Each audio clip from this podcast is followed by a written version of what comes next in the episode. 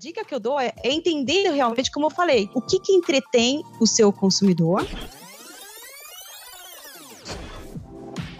Esse aqui é o highlight do CMO Playbook sinceramente, o que acho que me diferencia é a paixão que eu tenho pro consumidor. Pode parecer meio chavão, mas na verdade, pouco importa o que você está vendendo, se você tem realmente aquela curiosidade de entender o que move as pessoas em relação a determinadas categorias. E é, e é engraçado, porque depois que você passa por diversas, e eu passei por várias, você vai entender que o ser humano é motivado por muito pouca coisa. no cerne tá tudo muito parecido. Então, acho que é, é, o fundamental. Mas também muita flexibilidade, né? Eu sempre adorei é, lidar com cultura diferente. Nossa, eu passei por tudo quanto é cultura de empresa possível imaginável, né? De coreana, francesa, inglesa. Então, assim, essa coisa de flexibilidade e uma curiosidade muito grande outras culturas e consumidor é, é muito marcante engraçado como a, a noção de pesquisa está muito ligada a ficar olhando um relatório de longe. Quando eu falo de pesquisa, é pesquisa mesmo, em loco, é, sabe? Tipo, é, sei lá, você sair na gôndola e perguntar para o seu consumidor que está ali, entendeu? Eu, pelo menos, eu pareço a louca do supermercado, né? Porque eu saio falando com as pessoas e tudo mais. Por quê? Porque eu acho que é, é realmente nesse contato diário, essa coisa de você ser curioso. Uma coisa, obviamente tem a pesquisa formal, né? E eu sou super rigorosa, assim, nessa questão de, putz, a hora que a gente vai fazer pesquisa pesquisa formal a gente faça, mas é, não é só. Eu acho que isso, inclusive, eu sou muito apaixonada de achar que marketing não é o dono do consumidor, né? A empresa, uma empresa que se preze, você vai ter o cara de finanças, o cara de supply, o cara de vendas, todo mundo muito ligado no consumidor, né? E obviamente marketing acaba sendo a área de ponta, mas não pode ser o, vamos dizer assim, o, né, o único que está interessado nesse, nesse aspecto que é tão fundamental para qualquer empresa, mas que muitas vezes se confunde, é muito louco. Eu acho, eu acho acho assim, com toda a minha experiência de, de várias empresas, eu não consigo falar de uma específica que tinha uma coisa que eu considero ideal no, no olhar de consumidor, entendeu? Acho que todas estão super em desenvolvimento e aprendendo a ficar mais perto do que realmente importa, né? Que são as pessoas. A gente tem uma coisa que a gente é muito obcecado que chama ocasião, né? Em bebidas, a ocasião faz, faz tudo. É, consumidor, é, e você pode ter até targets completamente diferentes, onde a ocasião é mais determinante do, do consumo em si do que a personalidade, né? É. Então, a pandemia trouxe um nível de aceleração de mudança nas ocasiões que foi sem precedente. Então, de repente, é uma coisa óbvia, mas assim, de repente, o cara consumia destilado no bar e agora a única opção que ele tem é consumir em casa.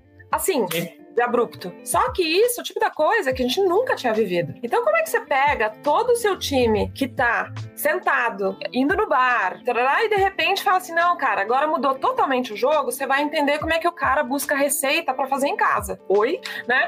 E eu acho que foi um negócio sensacional, porque a gente fez vários, vários times de trabalho muito. A gente tirou todo mundo das suas respectivas cadeiras. A gente fez um negócio que eu tenho muito orgulho, que é uma. Que, squad é aquela palavra que tá, tá, meio na modinha, mas efetivamente foi uma coisa assim: eu tinha, tinha 50 pessoas em marketing que não tinham necessariamente o dinheiro para botar um filme no ar, por exemplo, né? Porque Nem gente... capacidade de produzir e gravar. Nada, zero, né? A gente, não tinha, a gente não tinha investimento, porque a gente sofreu corte, a gente não tinha mais como ir. Então, o que eu faço com 50 pessoas? Né? Jogo baralho? Não dá. Aí, o que, que a gente fez? Pô, beleza, e-commerce. Ah, e-commerce é a próxima fronteira. Todo mundo do meu time virou e-commerce. Independente se o cara algum dia olhou para um site de e-commerce, entendeu? Então, foi uma coisa de fazer do limão a limonada, é, literalmente, né?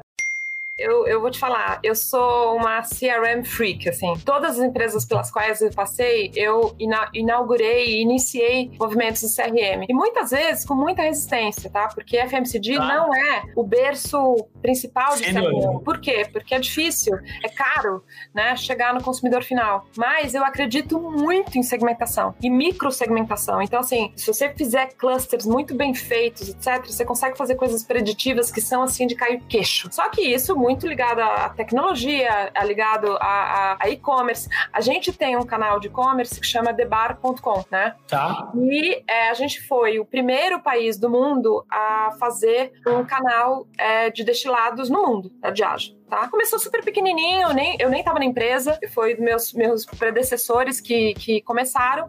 Só que tinha uma visão para um canal que era uma visão mais de vendas. Eu tenho uma visão muito diferente do The Bar, porque eu acho que ele vai ser um canal de vendas, acho, acho que ele, né, vender é legal, mas eu acho que ele é muito mais um laboratório de experiência, de dado, etc, e de conteúdo. Então, se você for olhar hoje, a gente está transformando o The Bar numa fábrica de conteúdo, conteúdo este que, funcionando, a gente vai replicar em tudo quanto é lugar. Então, assim, o que deu certo ali, beleza, eu boto na Amazon. O que deu certo ali, eu boto no Mercado Livre. O que deu certo ali. E, por exemplo, a gente fez um piloto, vou dar um exemplo do negócio que foi super legal. Começou desse tamanho, tá? Agora a gente tá, putz, com potencial de, de expansão gigantesco. Curioso aqui. Que é um negócio que chama The Bar Box. A gente começou tá. a vender a solução de drink feita. Então, assim, para você chegar em casa, chegar na casa do seu amigo com uma caixa linda, que ele abre e tem tudo, o limão, não sei o que lá, ele faz, pega, faz. Por quê? Porque uma das nossas dificuldades é que tem preparo, mas você pode usar, olhar isso como uma dificuldade ou uma. uma Até como um novo hobby. Enfim, você pode se apaixonar pelo.